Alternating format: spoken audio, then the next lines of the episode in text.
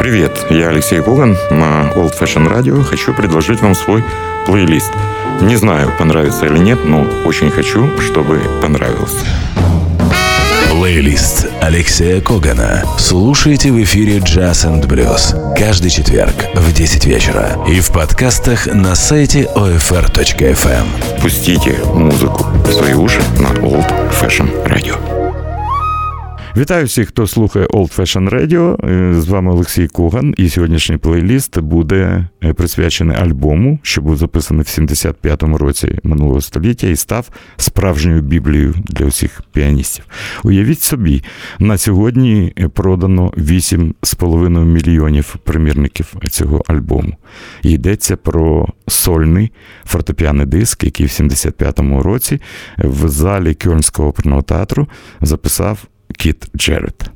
Тоді Кіту було 29 років, і він вже встиг встиг пограти в групі Майлса Девіса, але після цього досвіду сказав, що більше ніколи не торкнеться клавішного інструмента, який підключений в мережу, тільки акустичні інструменти. Встиг пограти в квартеті Чарльза Ллойда, був з ним в Радянському Союзі в 67-му році, ще молодий, нікому невідомий, в Талліні на фестивалі. Потім записав кілька альбомів для компанії Columbia і вирішив, що хоче грати соло, але для того був потрібен інший шлях, інший продюсер, інший промоутер, інша студія і інструменти найвищого гатунка. Саме 73-го року Кіт Джарретт познайомився із власником супервідомої компанії ECM Records Манфредом Айхером, і так розпочався так званий ECM-івський період Кіта Джарета, який є одним з найголовніших артистів цієї компанії, і є артистом ECM і досі. До речі, буквально тиждень тому вийшов ще один новий альбом Кіта Джарета. Кіт Джарет і Айхер з гарним звукорежисером їздили Європою, і нарешті виникла ідея записати сольний альбом. Як репетиції були записані комплекти дисків в Лозані і в Бремені, а потім музиканти приїхали в Кьольн, де мав відбутися концерт. Що цікаво, одразу скажу. Концертом займалася організація Новий джаз в Кьольні, промоутеру. Уявіть собі, Вірі Брандес, їй було 18 років. Тому вона неуважно переглянула лист Кіта Джарретта, який вимагав від неї знаменитий інструмент компанії Бозендорфер 290 Imperial. Однак на сцену поставили Бозендорфер в дуже поганому стані. І не ту модель, яку хотів Кіт Джарретт. Кіт Джарретт приїхав з Цюріха, і коли побачив інструмент, він зрозумів, що він не буде грати на ньому. Але Віра сказала, що 1400 квітків по 5 марок вже продані, і треба грати. Це був жах для Кіта Джарета. Ну, ви знаєте, як він ставиться до цих інструментів. І ще одна річ: Кьонська опера працює дуже і дуже добре, і тому концерт був призначений на 23.30 після закінчення класичної вистави в театрі. Але в залі був аншлаг, який Джарретт заграв три частини спонтанної музики, який і сьогодні є біблією для усіх граючих піаністів. Так, в цій музиці відчутно вплив Біла Еванса, а Кіт Джарретт був автором знаменитої фрази, що я не знаю, що було з молодим поколінням піаністів, якби не було Біла Еванса. І взагалі, мені здається, піаніст, взагалі шанувальник джазу, має хоча б один раз послухати цей альбом. Кьольн Концерт така коротка назва. Альбом був записаний. І дуже довго музичні критики просили, щоб Кіт Джаред зробив нотну транскрипцію всіх п'єс. Він погодився, але зробив це тільки в 90-му році. І була видана так звана авторизована транскрипція, але з такою поміткою, що для кожного піаніста, який хоче заграти фрагмент чи цілком цей концерт, останнім словом має бути саме запис 75-го року, яку неможливо заграти по-іншому, яку ми слухаємо з вами сьогодні. Отже, Кіт Джаред і Кьонський концерт, запис 75-го року.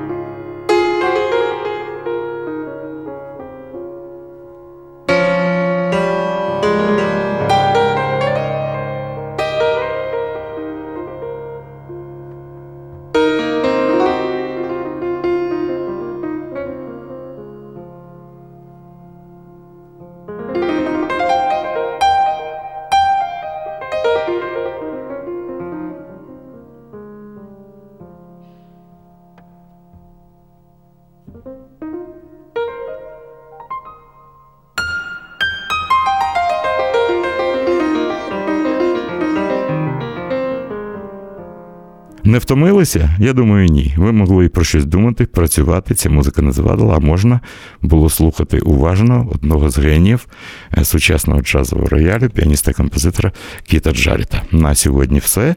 Хай вам щастить, і все буде джаз.